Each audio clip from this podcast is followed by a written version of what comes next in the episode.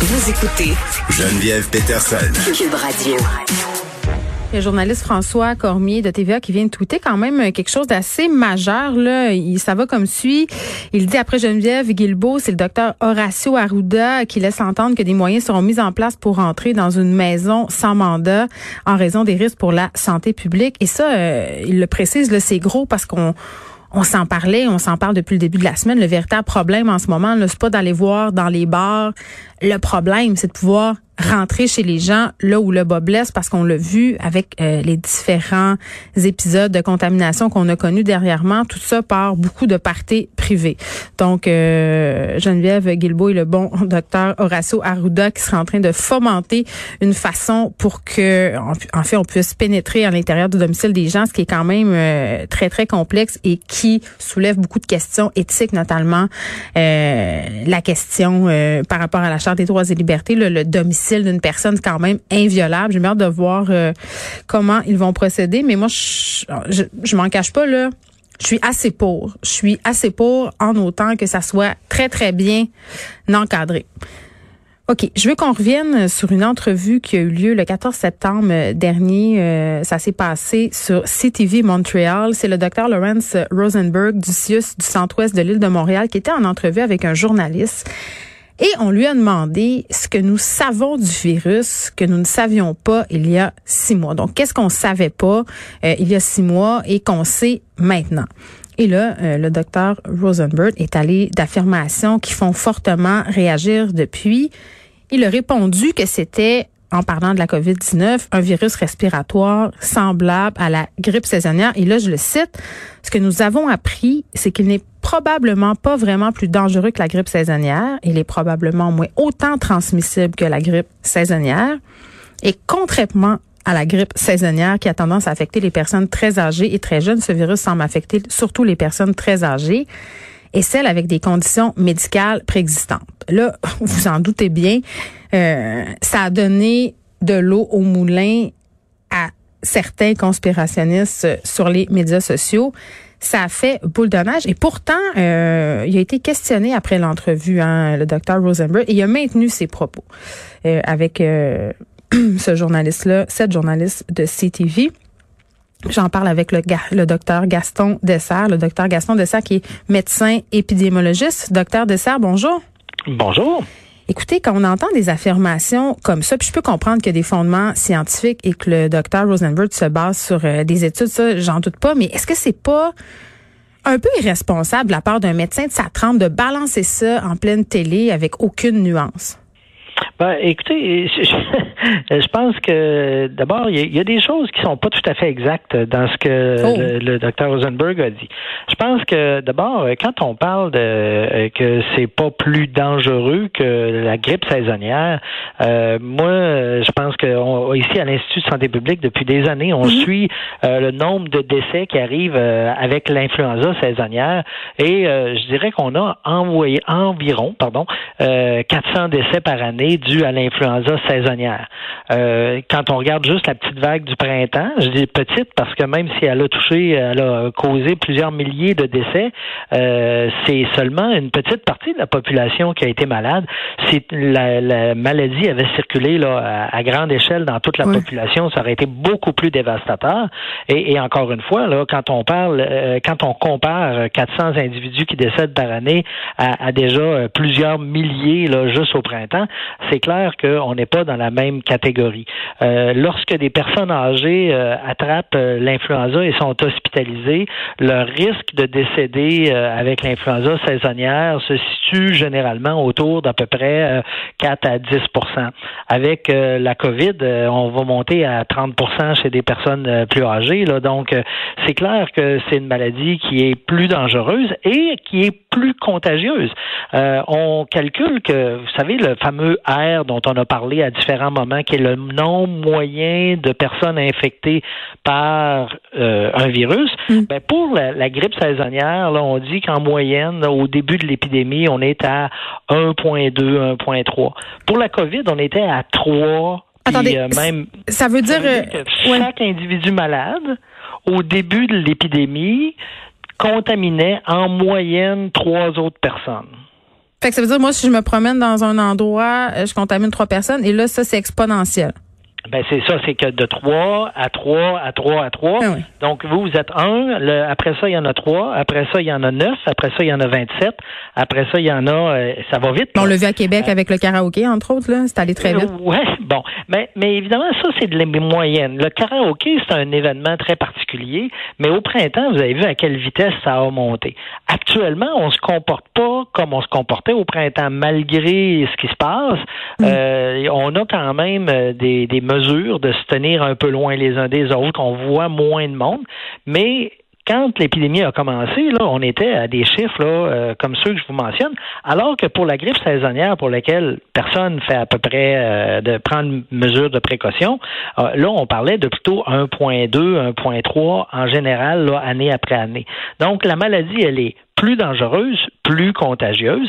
Là où il a raison, c'est que euh, pour euh, quand on compare la grippe avec la COVID, hmm. la grippe, son moteur, c'est beaucoup les jeunes. Alors euh, les enfants d'âge scolaire, c'est comme ils sont tous vulnérables et ils vont attraper la maladie, la transmettre à leurs parents, qui vont la transmettre à d'autres adultes.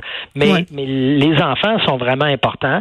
Alors sur ce point-là, il a il a raison. Mais pour les deux autres, il a pas raison là. Bon, puis le coronavirus, je pense que c'est dans la famille des rhumes aussi, là. C'est pas une grippe. Alors, ça, je pense qu'il faut faire attention. Euh, dans les infections respiratoires qu'il y a durant l'hiver, hmm. il y en a plusieurs qui vont provoquer ce qu'on va décrire au niveau clinique comme un rhume. Donc, quelqu'un qui a le nez qui coule, un petit peu mal à la gorge, il se sent un peu enchiffronné, mais ça reste là. Ça, c'est ce qu'on va appeler un, rhume clinique. Mais le rhume, euh, comme ça, là, ça peut être causé par une grande, un grand nombre de virus différents. Euh, à l'inverse, l'influenza, la, grippe, euh, c'est une maladie qui va donner plus souvent des symptômes plus sévères, donc de la fièvre, de la toux, un état là, douleur musculaire généralisée, une fatigue importante. On dirait qu'il y a un troc qui nous est passé dessus là.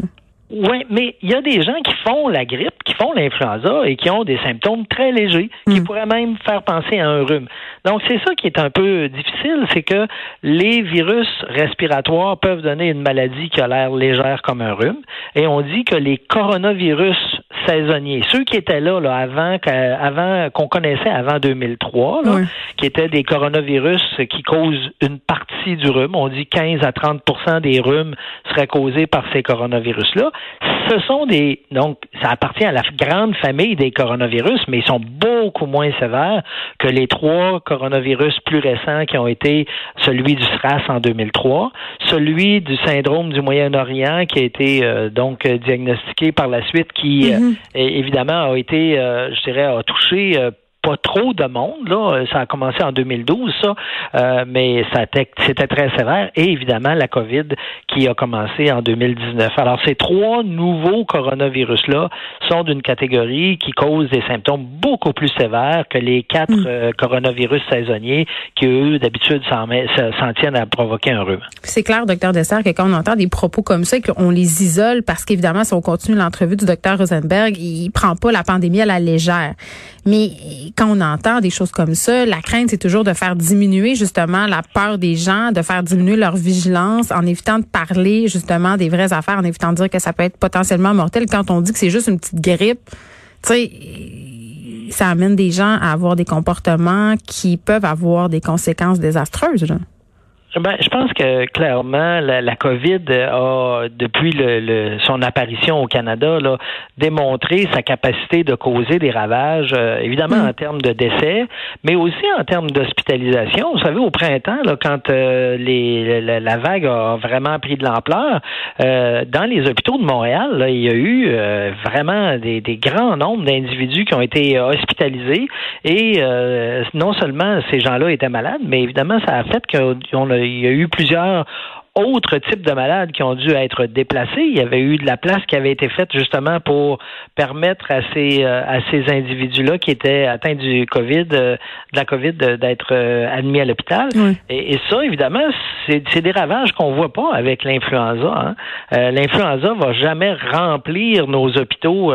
c'est sûr que les hôpitaux l'été fonctionne presque à pleine capacité. Mm. Alors quand arrive la petite vague d'influenza saisonnière qui a lieu durant l'hiver, euh, si ça augmente de 3 à 4% le nombre d'hospitalisations, évidemment, on est déjà serré, ça fait que ça sert encore un petit peu plus. Eh ben, mais oui, ben j'ai envie de comme la COVID là. J'ai envie de vous interpeller justement euh, sur les hospitalisations. On parlait de la quantité de lits disponibles et M. Dubé tantôt en point de presse disait écoutez notre système de santé est déjà euh, un peu mis à l'épreuve en ce moment. On a vu la situation à Québec, on l'a vu aussi dans le coin de Gatineau. Là, là on sait là, on a la moitié moins de lits euh, qu'au printemps pour plein de raisons. notamment, on n'a pas voulu ralentir le système hospitalier autant. ça, vous, est-ce que ça vous inquiète? Ben, je pense que ce qui m'inquiète actuellement, c'est de voir que l'augmentation des cas de COVID, euh, elle se produit pas dans une région, elle se produit pas juste dans un endroit. On voit là qu'un peu partout au Québec, là, ça se met à bouger en même temps et à bouger assez vite. C'est parce que les gens se promènent? Non, non, non, non, non. Je pense que c'est parce que c'est parce que le phénomène, je pense que le virus, il est présent dans chacune des régions. Et, quand euh, les gens, donc, euh, qui, qui, sont infectés, le transmettent, actuellement, la transmission, elle est beaucoup plus grande que celle qu'il y avait au printemps. Euh, quand on fait les enquêtes épidémiologiques, mm. actuellement, on trouve 10-15 contacts à un individu qui a la maladie. Au printemps, c'était deux, trois ou quatre personnes qui avaient été en contact avec un, un individu malade. Donc, évidemment, là, ça montre que euh, avec autant de contacts, évidemment, la maladie a beaucoup plus de place pour se transmettre euh, d'un individu malade à l'autre. Alors ça, c'est ce qui complique considérablement la, la, situation. Et, et ça, c'est pas limité à une région, c'est un peu partout où tout le monde a beaucoup plus de contacts et, ça, c'est l'air dont a besoin une épidémie. Mais en terminant, euh, docteur Dessert, hier, je discutais avec Benoît Dutrisac, on se disait, est-ce que la solution, ça serait pas de donner une petite poule de deux semaines, de tout fermer deux semaines, puis après ça, on aurait la paix. Justement, on referme les régions deux semaines, on referme les commerces deux semaines, on, on sacrifie, là, puis après ça, ça va la faire diminuer, cette contamination, cette contagion. Ben, euh, je vous dirais, euh, si euh, cette recette-là était imparable, je pense que... On y aurait pensé. Ben, on y aurait pensé. Le problème, c'est que si actuellement on fermait tout, d'abord, évidemment, le, confinement, vous avez vu ce printemps, là, comment c'est douloureux comme, mm-hmm. comme traitement. Là, ça, ça a des conséquences pour la société qui sont considérables. Et, et donc, si on avait à fermer pour deux semaines et que ça arrête complètement l'épidémie, euh, ça vaudrait la peine. Mais vous avez vu, au printemps, on n'a pas fermé pour deux semaines, on a fermé pour pas mal plus que deux semaines. Et ça a pris du temps avant de commencer à baisser. Et quand ça a baissé, ça baissait lentement. Donc, euh, malheureusement, un traitement comme celui-là euh, fonctionnerait pas. Donc, on ben, s'en va vers, on s'en va vers un reconfinement? Ça, je, je pense qu'on n'est pas obligé d'aller là. Je pense que, euh, en fait, le grand, grand message qu'on mm. doit retenir actuellement il est, à, il est à deux niveaux avoir moins de contact avec des gens. Rester plus loin des gens, ça c'est numéro un. Deuxièmement, quelqu'un qui est symptomatique ne doit pas se promener. Il doit rester chez lui. Ça, je pense que c'est essentiel. Il y a encore des gens qui sont symptomatiques, qui se promènent en se disant c'est pas grave. Ça, évidemment, c'est extrêmement malheureux, puis évidemment, ça complique énormément la capacité de réduire la transmission. Docteur Gaston Dessert, merci. Le docteur Dessert qui est médecin épidémiologiste à l'Institut national de santé publique du Québec.